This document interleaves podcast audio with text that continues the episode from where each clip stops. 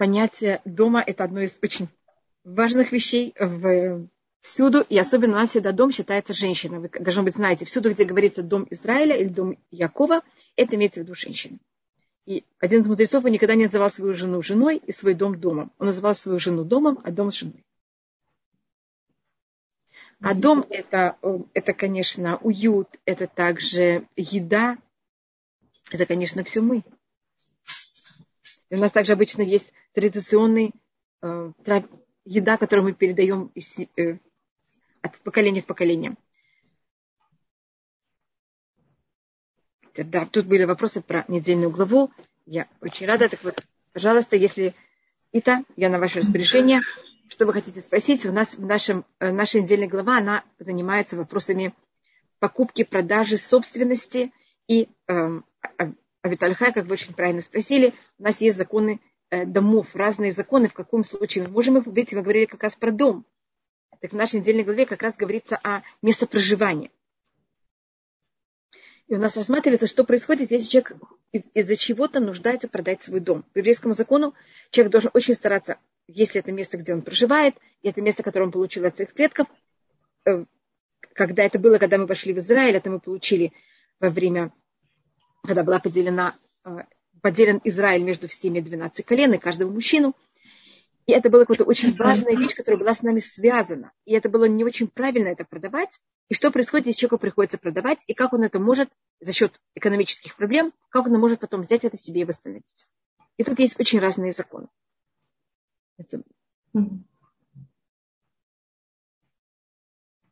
Звонит Хава? Да. И спасибо за то, что вы сегодня с нами. И очень приятно вас видеть. Пожалуйста. Действительно, в нашей недельной главе есть и закон, о котором вы только что писали, также есть очень широко рассматриваются законы, законы седьмого года, как раз то, что сейчас это шмита. Я и... тоже это, извините, что я при, э, вхожу в ваши слова, это тоже понятие собственности. Значит, это моя земля. А вы знаете, что для человека, который занимается сельским хозяйством, он и земля это что-то одно. А тут он целый год выходит в поле, ничего не может делать. Mm-hmm. Это тоже понятие, Всевышний говорит, кили хаарец, земля моя. Mm-hmm. И это тоже очень непросто. Поэтому я назвала это все как будто собственность. Понимаете, почему я это yeah. в, так вот как будто пробовала рассмотреть. Извините это. Конечно, нет.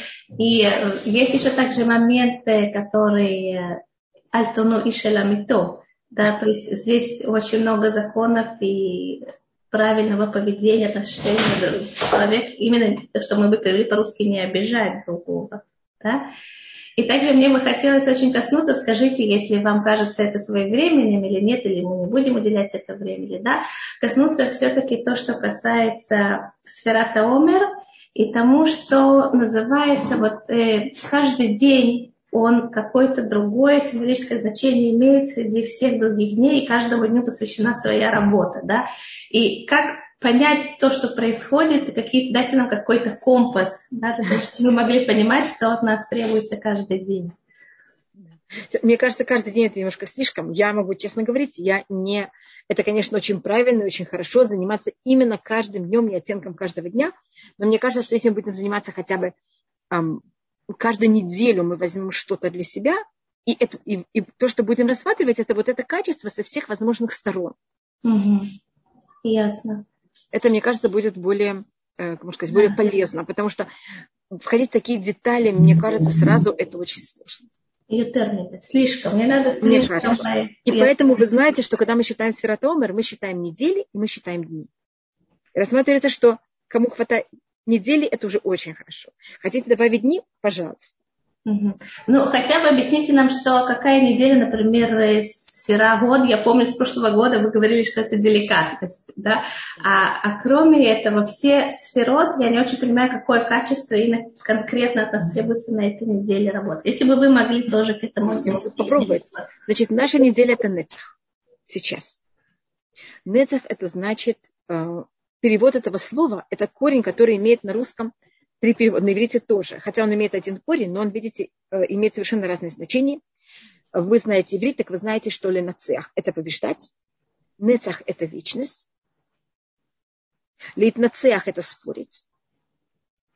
А ленацех – это дирижировать также. Как вы замечаете, это совершенно разные, ну, мне кажется, кажется с первого взгляда, совершенно невозможные вещи как-то, чтобы они входили в одну какой-то какой один образ. И это наша неделя. Она символизирует Муше, она нас символизирует э, понятие милости. У нас какое-то понятие более строгого понятия, есть понятие более милосердия. Значит, милосердие, когда мы занимаемся хорошими, а есть, когда мы занимаемся, наоборот, нехорошими. Как к нехорошим относиться, как негативной стороне моей относиться, и как к позитивной моей стороне относиться. Нецах это как раз как относиться к позитивной стороне моей. Это символизирует, если вы хотите, в теле правая нога. Снова это очень так символически рассматриваю. Это снова как тале. Что? Я не слышу? Снова как тале? Да. Э, это не совсем. Это у нас тут рассматривается понятие быть очень...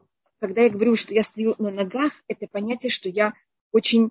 Э, чтобы эта вещь была устойчива. Устойчивость имеется в виду, э, чтобы это не была вещь, которую я делаю один раз и потом забываю. А чтобы любую вещь, которая, значит, самая простая вещь, понятие нецах, это все, что вы делаете, чтобы это капитально. Между такой ноги, они стоят на земле. Значит, я это сдел... я решила, что я буду так себя вести. С сегодняшнего дня, на веки веков я так себя веду. Вау. Угу. Это Несах. Значит, лучше взять и решить какую-то малюсенькую вещь. Но чтобы эту малюсенькую вещь вы делали всю жизнь. Это проницало всю вашу жизнь до последнего дня. И тогда, заметьте, если в одном, в одном году вы решите одну малюсенькую вещь, и она будет навсегда. И то же самое будет на следующий год. То же самое будет на следующий год. Что произойдет через 20 лет? Вы будете другой человек.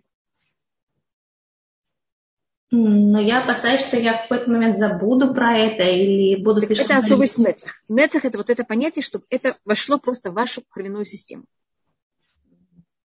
Ясно. Все, что делал Муше, оно вечно. Муше дал нам Туру, и это одна из единственных вещей, которых она вечна. Сота Тура лот я мухлепет, лот я метабурет барашмо. Так говорит Мамонит. Это Тура, она вечна, она никогда не будет изменена. Муше нас вывел из Египта, мы на вечность вышли из Египта.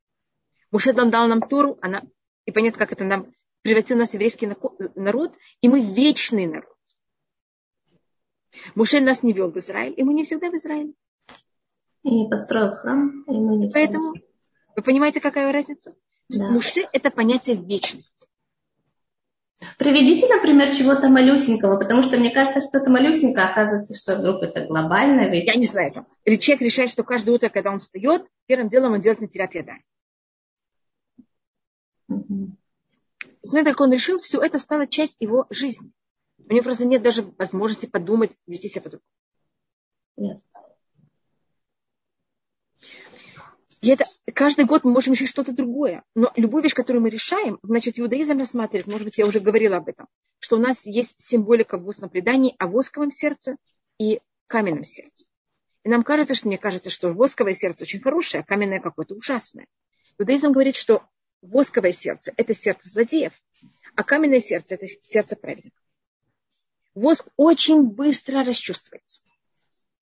И вы можете в нем очень быстро сделать не одну дырочку, тысячу дырочек очень быстро и просто. Что происходит на завтра? Ничего не остается. Все надо заново каждый день. Говорит устное предание Рашаим алейхаратут. Злодеи, они полны э, того, что они все время раскаиваются. Это ничего не происходит. А в каменном сердце очень тяжело сделать дырочку, но это навсегда. И это особость еврейского народа. Мы очень упрямые, с нами очень тяжело. Но если мы что-то принимаем, это навсегда. Да, это очень э, свойственно русскоязычному еврейству. Да. Мы очень сухие, строгие, суровые, с нами тяжело, но если мы что-то беремся, так видите, и это считается очень правильно. Это считается именно мы. Это именно еврейский народ. Поэтому это понятно, что значит взять что-то на вечность. Значит, вы, эм, не знаю, я совершенно не знаю, что, в какой области или как. Я просто пример, который я обычно даю. Это можно решить, что первый, первое благословение, которое вы решите, можете решить какое. Когда вы говорите, вы, вы думаете о том, что вы говорите. Не первое благословение Шмонайса, а первое благословение в течение дня. Какой, и может первое благословение Шмонайса, что вы решите? Это на ваш выбор. Угу. Ясно. Понятно. Спасибо. Любая какая-нибудь маленькая вещь. Это может быть Бенадам Лихаберо, что вы никогда не знаете. Вы будете когда всегда здороваться с улыбкой. Это, это может быть любая вещь, которую вы решите. Это становится просто, но это, но если мы говорим про нецах, это понятие, что все, что мы делаем, оно должно быть, что мы решаем, что мы будем так себя вести навсегда. Ясно. Спасибо. Цель, это... Нецах мы поняли. Да. Есть также понятие лит нациях, лит нациях. И можно это все очень понимать, рассмотреть со всех сторон этого корня. Но мне кажется, так это тоже достаточно. Да. А дальше? Что вы имели в виду дальше? Тоже про это качество? Следующая неделя. Или... О, следующая неделя это год. Год это изящность. Угу. Значит, если мы что-то делаем, делай так, чтобы никого не задеть. Угу. Да. Я помню, вы говорили про Аарона, что это он, да, что очень деликатный. Да, деликатность, изящность. Значит, обычно, если вещь, она очень прочная, она совсем не деликатная. Да, каменное сердце должно быть деликатным. Да. Так тут надо добавочно, это неделя года, это быть также очень деликатно. Это именно к негативной стороне и к негативным людям. Это, конечно, и ко всем, но даже к негативным. Угу. Ясно.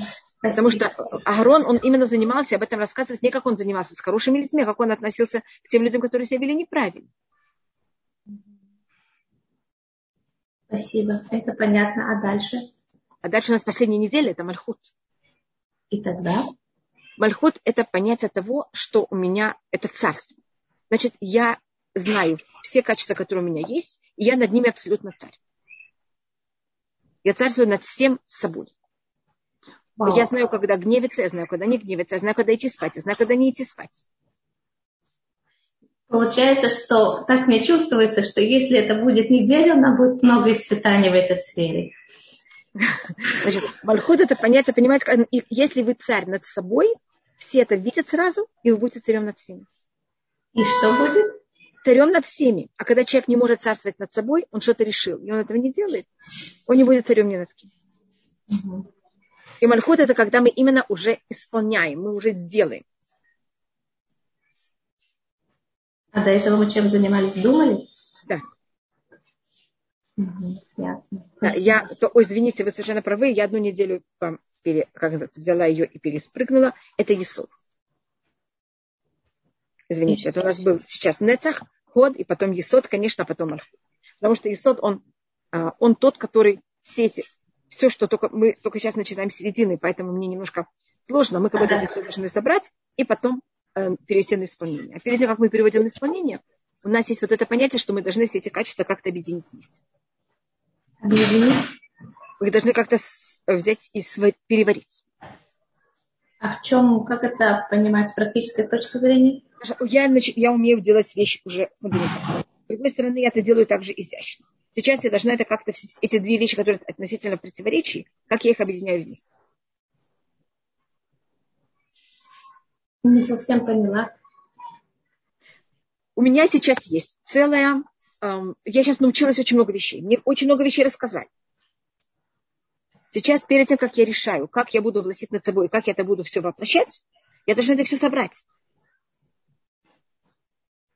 И это понятие Исуд.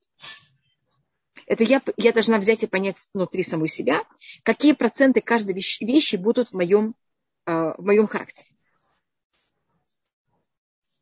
Какой процент каменного сердца, какой процент да. изящности, всего такого. Да. И на это нам дается целая неделя. Да. Исод это основа.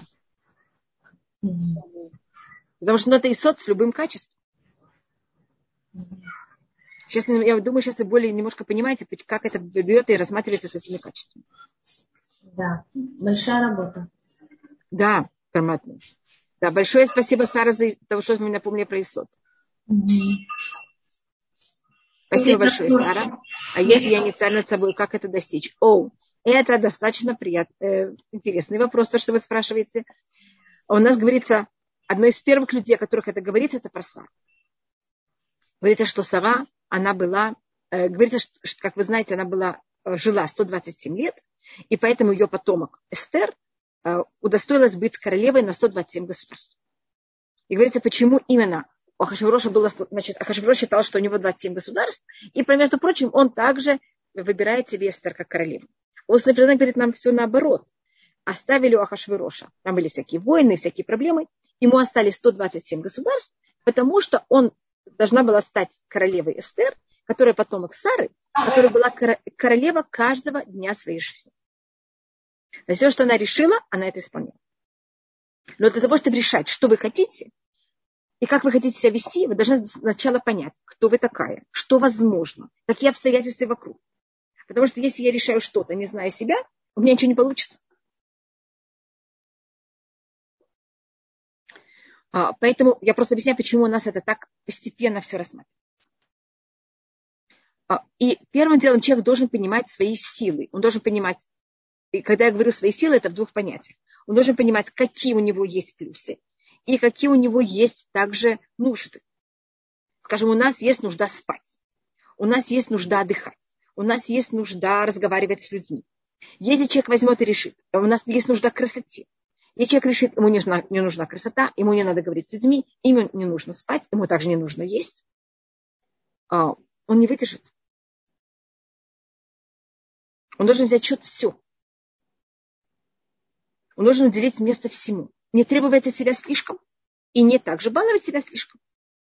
А что значит требовать от себя и что значит баловать? У каждого человека в каждый момент его жизни это что-то другое. Если человек болен, ему нужно много больше отдыха и сна. Если человек здоров, ему, понимаете, как это? И это вещь, которая есть понятие лета, есть понятие зимы. Летом мы немножко меньше нуждаемся во сне. Зимой мы нуждаемся больше во сне. И мы должны это все брать в счет. это пишет Кузары Раби Леви в книге, э, в книге Кузары, когда его спрашивает э, символически, как будто бы хазарский царь, э, что значит праведник? И тогда то, что объясняет ему э, еврей, который ему отвечает, это, значит, есть царь, у него есть армия, а у него есть поданный. Он должен от армии и от поданных требовать дань, требовать тому, чтобы они там воевали во имя него. И он должен также им давать то, что им надо там брать и мастить дороги. Если он будет от народа требовать больше, чем народ может ему дать, будет восстание. Если они будут требовать от них достаточно дани, он просто берет и опустошает свою казну и не может развивать страну. И тогда э, хазарский царь символически кого-то его спрашивает. Я тебя спросил не о царя, я тебя спросил о праведнике. Говорит об этом Кузары, это как у нас рассматривается праведник. Праведник – это человек, который царит над собой. Это наша цель. Это к чему мы стремимся, конечно, это мальхут. И человек должен быть царем над собой. И вы, должно быть, знаете, это очень известная вещь, что если я возьму первый, значит, разница между животным и человеком, а, я не, говорю, не могу сказать, что все животные, но большинство животных, они ходят на четвереньках. И это очень совершенно, если мы рассматриваем естественно, это очень устойчивое положение. Заметьте, что кошки и собаки почти никогда не падают, потому что это очень подходит к силе притяжения. Человек ходит, ходит против силы притяжения, поэтому очень неустойчиво мы можем падать. Но какая разница между нами и животным? У человека есть три главных органа. Это голова, эмоции, э, сердце и печень. Я говорю без рук и без ног. Я просто беру и делю кого-то тело на три части. Значит, у нас есть на более, если мы это рассматриваем какая-то символика, Э, у меня есть голова, которую я должна думать и решать, что правильно, что нет, и рационально рассматривать вещи. У меня есть эмоции, и у меня есть страсти. Мне нужно спать, мне нужно есть. Это страсти. Это не эмоции. И это символика печени. Печень переваривает кровь. И если мы злоупотребляем, скажем, алкоголь или там, какие-то другие неправильную пищу, кто за счет этого страдает? Какой орган? Печень. Вы имеете страсти в смысле потребности? Да, потребность. Извините, что страсть это такое некрасивое слово. Мы, я совершенно его не имею в виду как негативная вещь. Она очень нужная вещь. Если я беру эти три органа и рассматриваю их не аббревиатуру, что это муах, это э, мозг, лев, это сердце, и кавет, это печень, аббревиатура этих трех вещей, вы знаете, что будет? Мелих.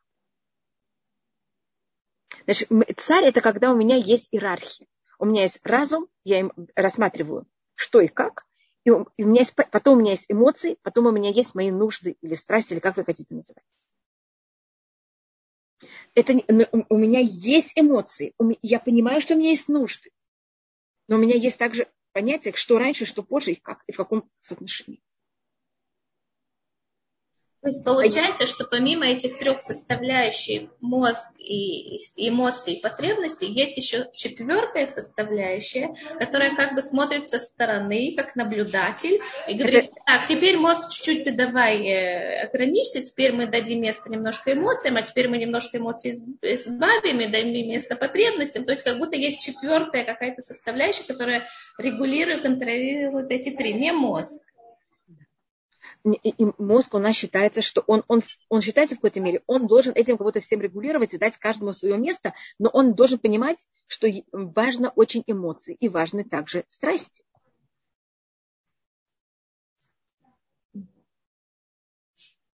Я делаю то, что сейчас правильно, и я беру в счет, скажем, если сейчас там, не знаю, я очень хочу есть, но то, что мне подают этот цианид, я не буду это есть, хотя я ужасно хочу.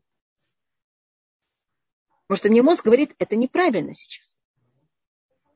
Но мозг не аннулирует понятие эмоций, он берет в счет эмоций. Он позволяет эмоциям проявиться, да. скажем так. Но дает им второстепенное место.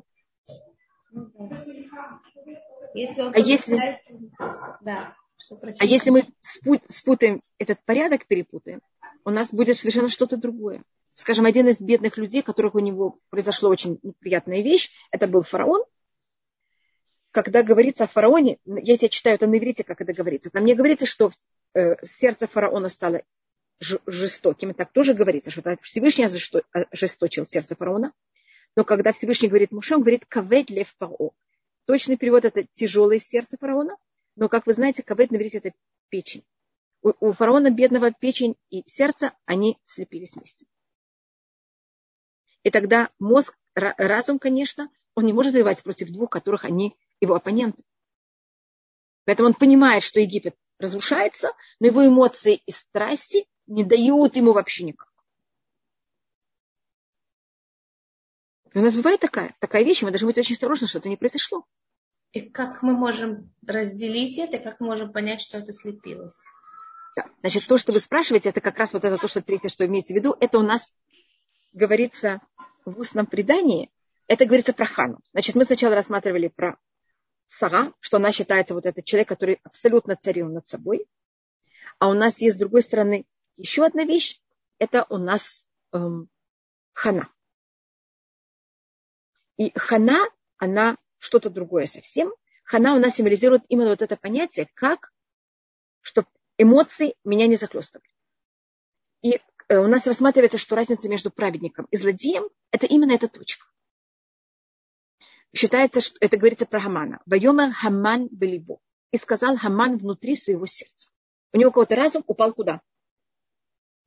Простите, Банитхава, но Пожалуйста. царь Шломо тоже очень часто говорит, и сказал я своему сердцу, и сказал о своем сердце. Он сказал своему сердцу. Он, конечно, он говорит своим сердцем. Ну, а в чем разница? А есть, когда я говорю внутри своего сердца. А. У Шломо тоже есть Амахты Белиби. Я, я согласна, есть такое понятие у Шлюмо тоже, и у него за счет этого есть некоторые проблемы. А когда сердце впадает, э, когда разум впадает в сердце, значит, я в плену моих эмоций. На иврите эта вещь называется муравут рикшит. Как такое, как такой термин, как это перевести на русский муравут рикшит? Я не знаю, это эмоциональная смеш, смеш, вовлеченность. вовлеченность. Это есть такой термин? Наверное. Я не знаю. Как вы знаете, на иврите это термин психологический. Это называется муравут речит, когда я эмоционально замешана в том, что происходит. Я тогда не могу Где совершенно... эмоционально замешаны? Я думаю, что возможно от нас требовать не быть эмоционально замешанными. Но мы можем хотя бы немножко смотреть на ситуацию со стороны. Значит, смотри, ко мне у, э, а у Ханы говорится, когда там ее плена очень к ней плохо относилась, что говорится, Вехана и медаберет аль-либа. А она говорит на свое сердце. Значит, ее, понимаете, она как-то смогла быть выше немножко своих эмоций. Меня кто-то оскорбил, ко мне кто-то очень плохо относился. Я могу сейчас только видеть свою точку зрения, или я могу даже в этом состоянии видеть точку зрения другого. В момент, когда я могу немножко оторваться и видеть точку зрения другого, я спасена. Когда я этого не могу, я внутри своих эмоций. Я буду себя вести неправильно. Это, понимаете, как это? Я буду говорить неправильно. И мне будет очень тяжело. Когда я в состоянии немножко взлететь над моими эмоциями, это, понимаете, как это надо? Я могу тогда видеть вещи совсем по-другому. И я тогда могу намного более правильно среагировать, и мне психологически легче. Спасибо, Ренефава. Можно вам задать вопрос? Но я да, уже было очень много вопросов. Да. Тогда перейдем к тому, что написано. Нет, нет, пожалуйста, пожалуйста, пожалуйста, спрашивайте. Я сталкиваюсь с людьми, которые сразу берут другую точку зрения, сразу переходят на ту на сторону другого человека и, и не видят вообще свою сторону. Это, это совсем неправильно. Мы когда как раз несколько недель назад у нас была мецва Автале Хакамоха. Ты должен любить своего друга как себя. Так если ты совсем себя сметаешь и себя перечеркиваешь, ты не можешь любить твоего друга так же. У тебя нет тебя. Человек должен, понимаете, и это то, что понятие, то, что мы говорили о неделе Есуд. Надо иметь баланс. Есть я, есть другой. Сейчас как мы это вместе берем и составляем. Это у нас такой известный спор, что если два человека идут в пустыню, и есть только одна, один флакон, или как это говорится, фляжка воды. И понятно, что если один выпьет, он выйдет из пустыни. Если не поделятся, никто не выйдет из пустыни. Что в такой ситуации делать? Это человек, который не видит себя, это самоубийство. Что я так резко это называю. Может, в некоторых ситуациях это то, что это будет. Мы совершенно не... Эм, это не иудаизм. Спасибо. Пожалуйста, понимаете, каждой вещи должно иметь свое место. Если меня нет, так, так я никому не могу помочь потом. Хорошо, давайте обратимся к вопросам, которые написаны. Я просто, я вообще не могу сейчас их видеть. Извините. У я меня говорит, что у меня нет вообще... да, не надо Хава, зачитать. Вопрос из чата. Рабанит Хава, а как абстрагироваться от эмоций? Первым делом, когда, э, если можно, это снова надо понять. Если у меня эмоции, а эмоции, они, мемонит э, их рассматривать называется э, метуэр. Значит, они обычно спят. Какие-то мгновения они просыпаются. И когда они просыпаются, они дают мне очень много энергии. И они меня несут непонятно как. Потом они снова идут спать, пока они снова проснутся. И вот когда они меня несут, я должна э, брать э, да, меня спросили, там, это у нас э, вопросы. Э, значит, то, что тогда надо, это если можно как-то включить разум. Минимально. И начать думать, почему, что он. Значит, есть я. И точно так же, как есть я, есть другой. И если у меня такие резкие эмоции, понять, что у него тоже такие же резкие эмоции. Значит, включить немножко разум. Не быть только на уровне эмоций, а быть также на уровне разума. И, как вы сказали, немножко абстрагироваться. И там.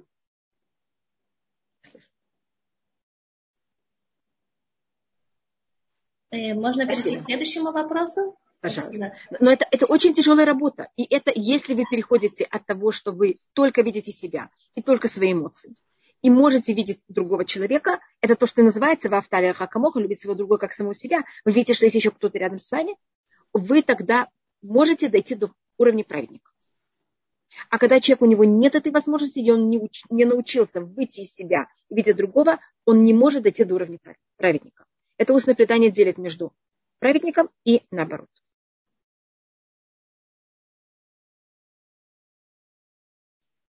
Мы всегда о том, что праведник находится на какой-то недосягаемой высоте. Но вы Нет. сейчас говорите, что человек, который увидел другого немного, он уже праведник. Уже праведник. Это тоже говорит устное предание. Про Хану. Вехана медаберет аллиба. Ханан говорит на свое сердце. Спасибо. Можно следующий вопрос зачитать? Да, да, пожалуйста. Вопрос уже, который ушел далеко. Вот он. Спасибо. Э, практически я мама большого количества детей, малыши-близнецы годовалые, часто дышать не успевают. Когда проделывать всю эту духовную работу? Спасибо, буду рада ответу. Первым делом вы эту работу делаете каждое мгновение. Поэтому тут не надо думать, когда вы это делаете. Вы просто это делаете. Тем, что вы берете, встаете, то, что вы видите каждого. Это, видите, вы не можете видеть только себя, когда у вас такое количество детей. Поэтому мы считаем, что у вас просто Всевышний вам помогает, вам не нужно особое время для этого. Мне кажется, все мы, это то, что мы делаем все время, в течение всей нашей все, все время. А как раз когда мы живем, когда мы живем с другими людьми, когда мы все время встречаемся, они все время, понимаете, у нас есть все время вот это э, непростое э, понятие. То, что я вам только посоветовала, не для того, что для этой работы, а просто для себя, чтобы вы смогли продолжать функционировать как очень хорошая мать. Это хотя бы выделите себе пять минут в день, полчаса в день, может быть, час в неделю. Это каждая женщина, как, как у нее получается, чтобы это время было абсолютно ваше. Человек не может все время только быть с другими, ему нужно какое-то время с собой.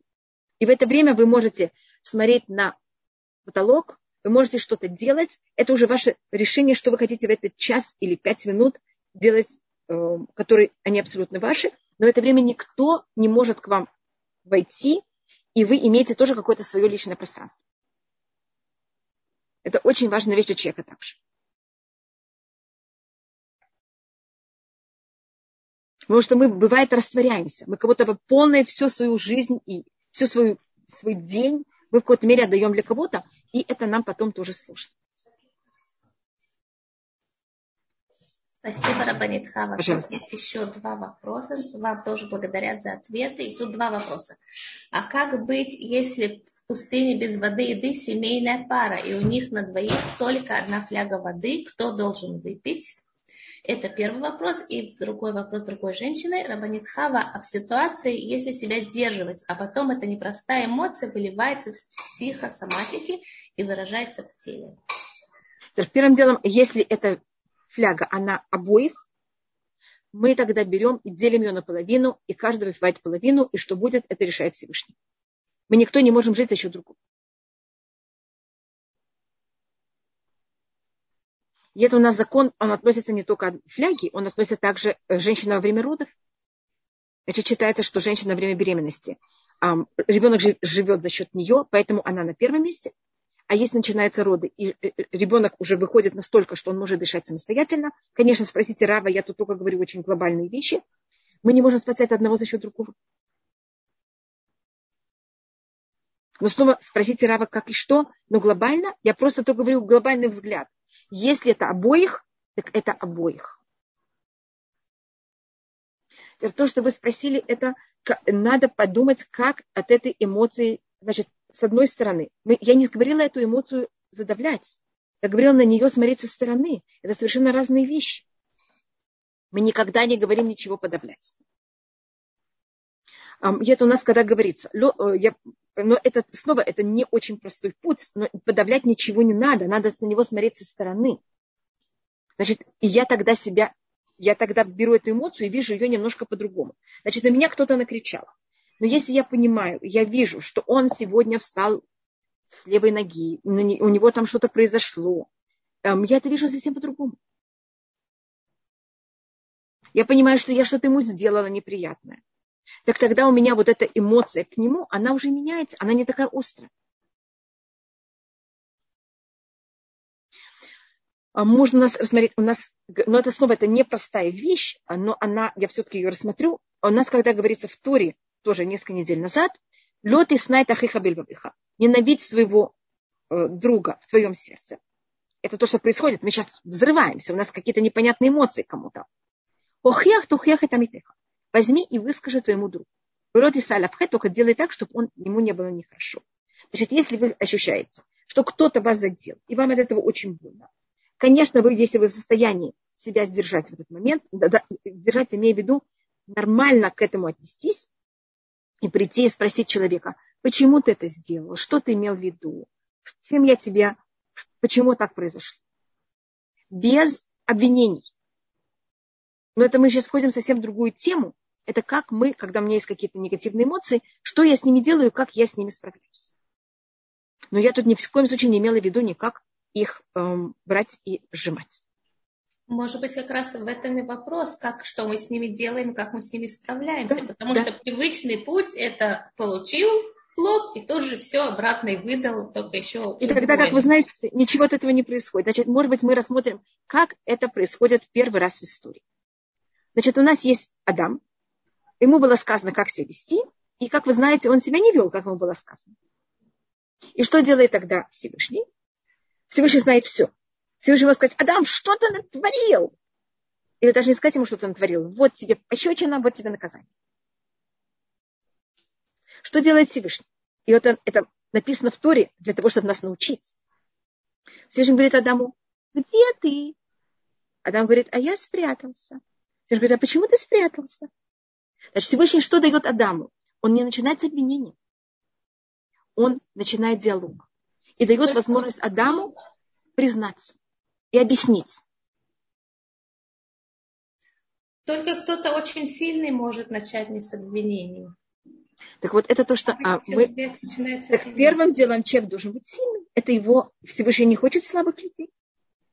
Всевышний считает, что мы все сильные. И он всем нам дал достаточно силу для того испытания, которое нам дает. Это одно из у нас аксиом. Это пишет Маймонит в, в, в эм, Ильхот Чува, в законах Чува. Это один из основ иудаизма. И Маймонит там пишет, что не Типшей умот аулам – это глупцы народов мира. Бегульме Исраэль, он не хочет назвать евреев а, неумных, это же не, неэтично так называть евреев, он называет евреев гламим. Гламим значит куколки. Это имеется в виду бабочки перед тем, как они получили крылышки. Они считают, что у людей нет выбора. И что я так сделал, потому что мне, вот я такой, примите меня как я, вот я такой, и так я буду себя вести. Но тогда... как говорят, и взорви. Извините, мы сотворены в этом мире, и мои качества – это данные. А ты человек, что ты с ними делаешь? Никто не должен никого принимать, как он есть. Надо принимать человека. Есть какие-то грани. Человек должен уметь находиться в этих гранях. Если он не может. Есть люди, которые психически нездоровые, тогда мы, у нас есть особые законы к ним. Но пока вы себя считаете и ощущаете, и это тоже так, есть такие случаи, люалафихат, это такое наказание Всевышнего, или мы не можем понять, из-за чего и как Всевышний решил такую вещь дать человеку. Но если человек себя считает, что он еще психически, а что не потомина мицвод, что он Всевышний его еще не от него, что не, не должен брать и э, соблюдать, соблюдать законы, потому что психически нездоровый человек есть случаи, когда он уже освобожден от всех законов, но пока вас Всевышний еще не освободил от этих законов в вашем состоянии, значит, вы имеете выбор, значит, вы можете. И мой папа это всегда повторял.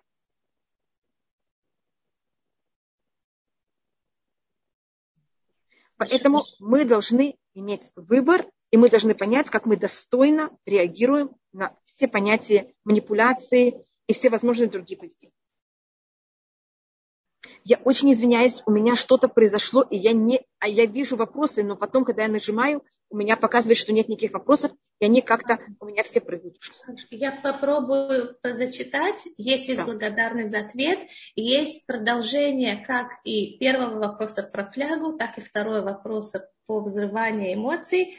Так, я зачитаю Второе про эмоции. Шалом, уважаемая Рабанитхава, приведу пример. Близкий человек манипулирует, и раньше, видя это, взрывалось. Зачастую теперь пробую в такие моменты, заставляю себя наблюдать, в кавычках, что человек делает. Просто смотрю и анализирую. Получается, что этот трюк мне помогает не взорваться. Я так понимаю, что вы думаете об этом трюке? Великолепная вещь. Просто великолепная. Конечно. Значит, то, что вы говорите, смотреть, вы говорите смотреть со стороны, это то, что мы говорили. Это как будто быть над эмоцией. Великолепно. Теперь еще одна вещь. Может, я скажу еще две вещи. Первая вещь, когда люди себя ведут нехорошо, они кого позорят? Себя. Почему я должна взорваться? Это их проблема. Я должна их жалеть, но не взорваться. Они же те недостойны. Поэтому, когда кто-то себя ведет недостойно, если вы можете видеть и понимать, насколько они бедные, и как они не смогли сдержаться. Потому что он не смог сдержаться. Я должна сейчас так себя вести. Зачем мне надо заражаться? Взрываться это в какой-то, какой-то мере, что у меня нет своей оболочки, и я абсолютно под влиянием другого. Если у меня есть моя оболочка, я не взрываюсь. У меня есть своя... Он ведет себя так. Но это не значит, что я автоматически как-то реагирую на это. Я человек, я не автомат. Может быть, есть в этом еще такой момент, что э, как выросших в России у нас есть понимание такое, как бы установка, что сила – это вот именно физическая сила, когда ты можешь накричать, наорать, заставить и так далее. Да? И это как бы сила. А вот тихо говорить, деликатно – это как будто проявление слабости. А по-настоящему это точно наоборот. Да.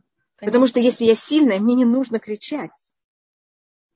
И заметьте, если кто-то там вел себя, я могу сказать на, на, на своем, эм, когда я встречалась с людьми, если люди себя очень нехорошо вели, очень даже, понимаете, и я, наоборот, очень спокойно на это реагировала, они это очень уважали. У меня был там один пример с одним летчиком, а, который там, и он, он себя ощущал, понимаете, кем-то очень важным, и, и он себя вел очень недостойно. И я среагировала очень Просто даже меня сразу Богов Всевышний мне помог. Я, я была сытой, я спала, у меня не было никаких проблем. И, и поэтому это не было такое тяжелое испытание с Барухашем. Он потом был настолько благодарен, он был согласен, непонятно, что не делать. Потому что я не ответила криком. Понимаете, он был уверен, что так как он себя вел, сейчас ему потом а, он оказался неправ, абсолютно неправ. И он был уверен, что сейчас что произойдет. Я ему точно так же отвечу. Зачем? Вы знаете, что леди, она, это женщина, которая себя ощущает на уровне и с силой. У нее есть право, у нее есть правила, как она себя ведет. А служанка может накричать, леди не кричит. Потому что леди есть силы. Это Западная Европа. Да. Ну, ну, мне кажется, мы все хотим быть немножко леди Западной Европы. Королева Англии, мне не нужно кричать. Мы хотим, да. Мы очень мы хотим. хотим да. И если я, я проявляю вот эту власть над собой, и я не реагирую, как кто-то другой реагирует, это очень ценится, покажет мою силу. А когда можно... Вы знаете, что самое великолепное зрелище для ребенка, это когда он может взять и манипулировать своим родителем. И если он что-то говорит, и родитель взрывается, это же такая великолепная сцена. И, родители, и дети согласны заплатить громадную сумму для того, чтобы это видеть. Сумму я имею в виду что это? Бесплатный цирк. Конечно. И они согласны заплатить оплату, значит, там наказание или что-то такое, что, значит, они ощущают власть над родителем. Если кто-то меня вывел из себя, он над мной властит, не я над собой. Я тогда слабая, он сильный. Он манипулирует мной. Гнев – это проявление, значит, если другой мне что-то сказал, и я так среагировала, значит, я в его руках. Я не сильная, я слабая. Всевышний нам дал это ощущение гнева, значит, это ощущение страха. Гнев – это проявление, это защита. Значит, если я защищаюсь, значит, я в опасности. Почему ты в опасности? Почему он тебя поставил в опасность вообще? Есть случаи, когда надо такое проявлять, но это не всегда, это только какие-то критические случаи. Когда, в смысле, вопрос жизни и смерти. Да, что-то такое. Очень сильно да. повернуть ситуацию, иначе будет да. Э, что-то а так, зачем? Конечно. Угу. И у нас есть еще одна очень нехорошая вещь, которую я расскажу. Очень вообще унизительная до невозможности. Это одна из вещей, это что мы считаем, что все люди делают все на зло специально мне. Так я могу рассказать вам секрет что никто о вас не думает. И никто ничего никогда не делает вам на зло. А все делают только то, что им в этот момент самая легкая вещь сделать. Представляете, какой ужас. Вы совершенно не важны. И вы не находитесь на первом месте в э, списке ни у кого. У всех, вы знаете, кто находится наверху в каждом списке? Они сами. Поэтому никто никогда ничего не делал специальное на зло. А мы это ощущаем, как будто специально кто-то мне взял это сделал на стол. Чтобы досадить. Да. Спасибо. Пожалуйста. Спасибо, Раванитха. Здесь снова, есть вашего позволения, вопрос про флягу который да. у нас параллельно есть два обсуждения. Нитхава, почему нельзя поделиться водой с другом и надеяться на Всевышнего, когда этого было в примере семейной пары, полностью отдать нашей жизни ему в руки то есть в руки Всевышнего, сделать то, что зависит от меня, то есть поделиться водой, а в результате, а результат оставить на его Всевышнего волю. Мы, у нас, но у нас есть также понятие, что значит правильно. Вы знаете, я могу также полностью отдаться на волю Всевышнего и сесть среди быстрой дороги и сказать, что Всевышний ты сделаешь то, что ты хочешь. Значит, у нас есть, мы должны себя вести логично. И так Всевышний от нас требует. У нас есть правила, как надо себя вести. У нас есть, конечно, понятие бетахона. Бетахон значит это уверенность Всевышнего. Но у нас есть также правила уверенности Всевышнего. И это рассматривает, есть книга э, Эмунава Бетахон, «Вера и упование э, Хазуниша», одна из последних книг, которых вышли в наше время об этой теме. И там он рассматривает, что это часто очень, это наша лень и наше эм, нежелание в какой-то мере взять и взять это себе, это очень тяжело. У нас есть здесь совесть, мы очень боимся. И мы тогда упование на Всевышнего переносим наше ощущение вины, лени, сложности нашего, нашей несостоятельности нашего характера, вместо того, чтобы с этим брать и э, в этой мере решать, решить, мы вместо того, что решать сами, берем это все и перекладываем на Всевышнего. И это не бетахон, это не, не упование. Это просто наша лень и слабость. А это не работает. красивую оболочку. Что вы говорите? Завернуто в красивую оболочку. Точно. Это очень тяжелая вещь. Это, надо быть очень честными сами собой. И, и есть случаи, когда снова я сейчас, то, что вы спрашиваете об этой фляге, есть случаи, скажем, у нас есть рассказ о том, что королева, какая-то принцесса, была убита рядом с городом Лед. Нашли мертвую принцессу рядом с городом Лед. И э, тогда э, император объявил, что все евреи города Лед будут убиты. Простите, Пожалуйста. Простите, да. что с микрофоном у вас, может быть, чуть-чуть... У меня просто стиральная машина. А, все. Извините. Она как раз сейчас решила отжимать. Все хорошо. Я очень извиняюсь. У меня проблема, что я в пятницу всегда стираю. Я стараюсь не стирать в четверг. Э, в пятницу я стираю в четверг. Э, извините, я думала, она должна была уже закончиться до начала урока, и она еще, видите, я просчитала время. Это хорошо, это связывает я нас извиняюсь. с первоначальной темой дома, так что все очень Нет, видите, э, Поэтому, видите, вы слышите то, что происходит у меня в доме. Я извиняюсь. Вот еще немножко она должна затихнуть. Я просто не, не оказывается. Эм, хорошо. Простите, простите. Прилетела. Нет, нет, извините, просто с временем не рассчитала. Я должна была взять это на... Я должна была постирать то, что стирается быстрее, чтобы этого всего не было. Я извиняюсь. А, и, может быть, я расскажу, вот то, что вы говорите о фляге, я дам другой пример. Значит, по еврейскому закону, если э, говорят нам, какому-то, скажем, городу, выдайте нам одного человека, или мы всех людей этого города уничтожим, это что-то вроде фляги, если вы замечаете. Только тут было между двумя, а тут между как будто бы целым обществом. Мы тогда, если никому из этих людей не положена смертная казнь, и того, кого хотят, что мы выдали, ему тоже не положена смертная казнь, мы должны пойти все на смерть и никого не выдавать. Если того, кого они требуют, ему положена смертная казнь по еврейскому закону, тогда есть случаи, когда мы можем его выдать, и это тоже целые законы, как и что. Во время Второй мировой войны были такие испытания. Я знаю, что к э, Равину Варшавы пришли с такому требованию, что он взял и выдал кого-то. Он тогда сказал, я могу выдать только двух, себя и свою жену. И он был уверен, конечно, что его жена будет тоже согласна на это. И над ним зверски э, э, немцы издевались. Я тут не хочу входить, как и что. Значит, но у нас есть, но здесь, видите, он был согласен отдать себя. И у нас есть такой рассказ э, с Лодом, это очень известный рассказ в иудаизме. Это было время после разрушения второго храма. Значит, нашли мертвую принцессу рядом с городом Лод, и тогда римляне объявляют, весь, все евреи Лода будут уничтожены, будут убиты. И пришли два брата, Папус и Валюльянус, и сказали, мы убили эту принцессу. Всем было понятно, что они не убили эту принцессу. И это было понятно императору тоже, что они пришли, чтобы спасти весь этот город. Значит, они имеют такое право.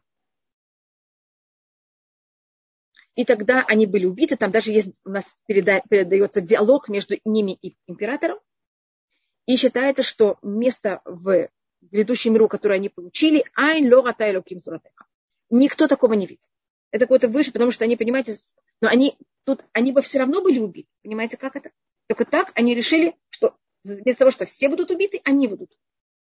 Но как-то подстрекать, давить на кого-то, чтобы он себя выдал, мы не имеем права. Это закон.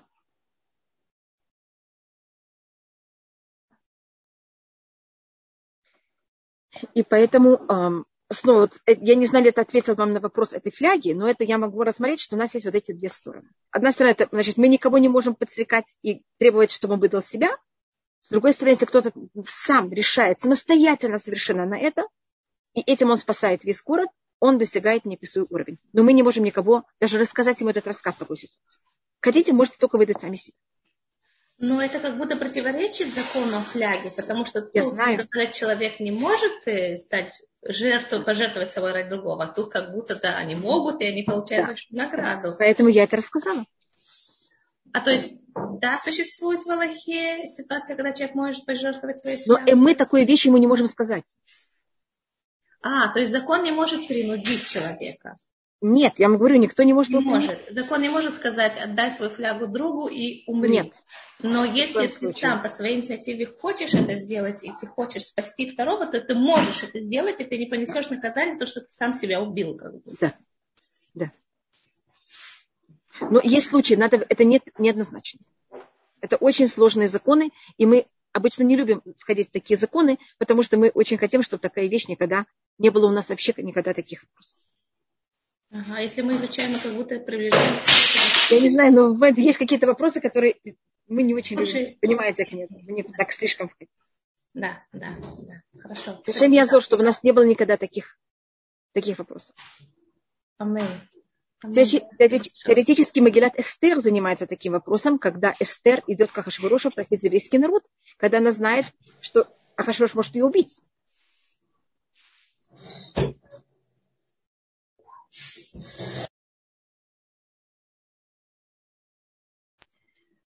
Ну а как же тогда заповедью возлюби ближнего как самого себя? Ведь себя нужно сначала любить. И... Ну, то есть мы возвращаемся.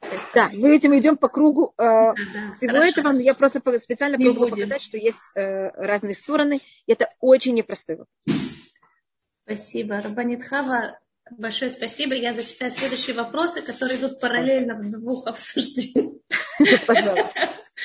Теперь возвращаясь к вопросу огни, может быть, как-то я попробую, есть здесь про... А, тут есть вопрос, мне кажется, о недвижимости, а что-то такое мелькнуло. Что-то мелькнуло про слово а, «кавод». Да, наверное, о, точно. Большое слово «кавод» за ваши уроки. Да.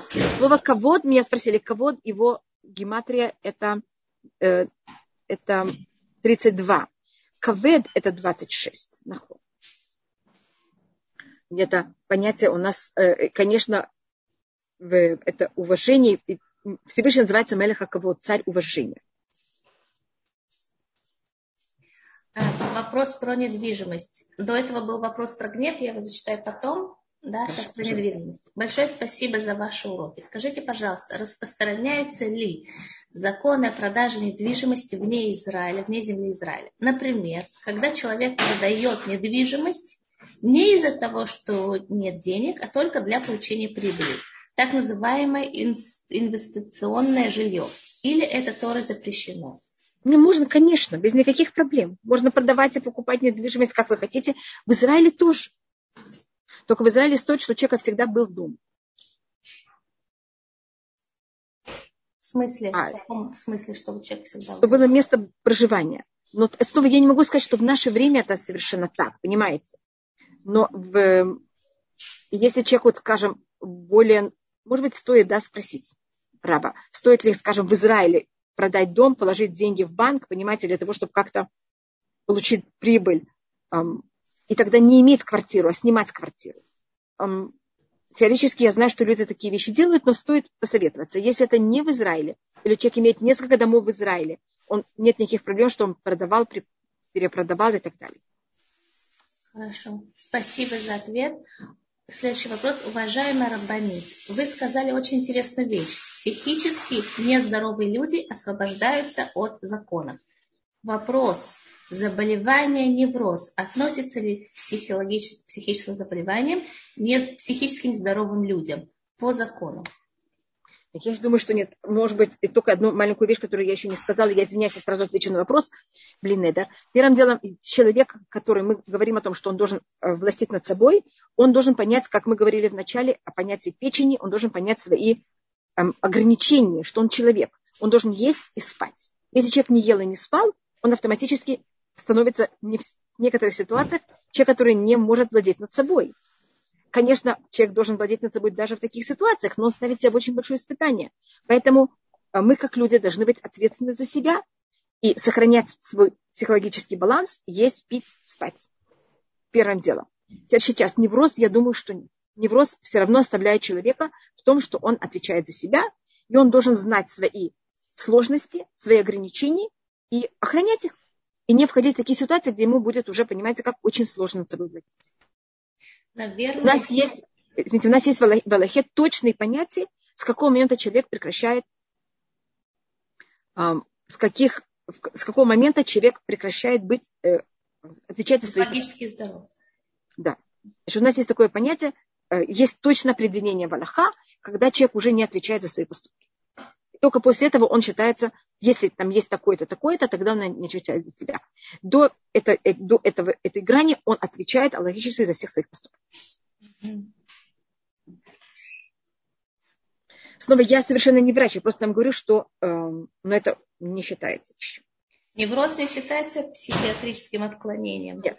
Психиатрическое отклонение – это когда человек теряет связь с действительностью, у него пропадает да. возможность судить о реальности происходящего. Да? В то время, да. пока человек судит о реальности происходящей, не отрывается от нее, то он психи- психиатрически здоров. Да, это то, что мы говорили, когда голова, она может быть включена. Да. А когда она не может быть включена, тогда уже нет. Вот тут вопрос, а как справляться с гневом в Йом Шиши, в пятницу перед субботой? я видела этот вопрос, он промелькнул, великолепный вопрос. Первым делом, то, что я вам советую, начинайте, значит, какая тут проблема пятницы, и почему мы в гневе? Две, мне кажется, две причины. Одну вещь. Мы взяли на себя и не рассчитали время, и взяли на себя слишком много. И поэтому мы просто не укладываемся. Еще одна проблема, у нас есть высокомерие. Мы почему-то решаем, что мы должны все это сделать. Мы должны решить первым делом, что нам по-настоящему надо для шаббата не для своей, своего высокомерия, не для того, что там мы были такие великолепные, у нас было там все так вот хорошо, а именно что-то для шаббата. Вторая вещь, мы должны понять, это тоже связано с высокомерием нашей грани. Что мы в состоянии, мы люди. Нам надо спать, у нас мы не так быстро все можем делать. Понимаете, что и как я могу успеть во что. Я должна понять, скажем, если я да сейчас делаю медленно, не успеваю, или там я решила, что мне нужно там непонятно что сделать. Я должна рассчитать. Есть у нас сейчас морозилки. Можете начать делать что-то в четверг, можете начать делать что-то в среду, можете начать делать что-то в вторник или даже в воскресенье. И решите по-настоящему, что вам надо для шаббата. Я могу вам сказать, что сейчас я за два часа могу закончить весь шаббат. Я никогда не придумываю для шаббата никакие сложные рецепты. Я только придумываю очень простые вещи которые явно будут, понимаете, как это сделано, что не надо курицу и жарить, и потом варить, и потом печь. Нет, это меня не для пятницы. И как можно меньше кастрюль. Если можно все в одной кастрюле, великолепно. Можно в этой же кастрюле поджарить э, лук, и потом в этой же кастрюле под, или сковородке поджарить шницели, и вам надо будет взять и мыть один раз. А потом в ней же сделать чем? Да, это я часто так я делаю. После наших уроков я все это, это делаю, потом не... Да, точно, я то же самое делаю. Поэтому я сказала кастрюлю сначала, а не сковородку. Да. Я просто выливаю, понимаете, там масло или что-то, я, конечно, его выливаю каждый раз, потом промываю, просто, понимаете, как, вот так немножко, чтобы не было то, что там пристало, и варю великолепно. А потом все равно мне надо будет после этого взять это все и помыть. Если вы так делаете, вам надо будет намного меньше времени. Тершницели тоже берет много времени, надо подумать.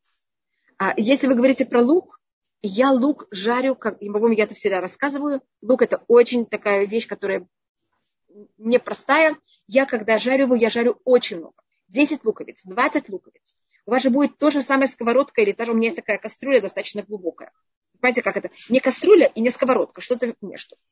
И, я, он, она у меня паровная, и я в ней жарю уйма луковиц, потом я процеживаю и замораживаю. И каждый раз вынимаю. Я одну пятницу жарю себе этот лук, другую пятницу я, понимаете, как это? Каждую пятницу что-то одно делаю много. И, это, и заготавливаю. То есть, если мы читали книжку до двух часов ночи в ночь на пятницу, можно потом не ожидать от себя, что мы будем белые, пушистые. Совершенно никак. Что как рецепт хранения лука? Значит, я беру лук, жарю его. После того, как я его жарю, я его процеживаю. У меня есть такое сито. Э, Чем вы его металлическое. Металлическое сито. Потому что, знаете, вы же выливаете, это же горячий лук. И когда вы выливаете его горячий, он еще не, впит, он не впитал никакого масла. Я его процеживаю и жду, чтобы он полностью э, охладился. И сейчас это зависит от вас, как вам удобнее. Мне удобно класть их в такие баночки. Это мне удобнее потом, понимаете, как это вынимать. Достаточно маленькие баночки я их кладу, и потом, когда мне надо, вынимаю, даю немножко э, отойти, чтобы оно не было такое замороженное, и вынимаю. Я кладу в пакетики одноразовые. Да. Мне надо можно, это тоже другое. Другое дело, это класть в одноразовые пакетики. Но я вам скажу, какая проблема. Одноразовый пакетик хорош, когда вы все, что в нем есть, выкидываете в... А когда да. вы начинаете открывать, из него вынимать, это немножко менее удобно. Mm. Это каждому, как он хочет.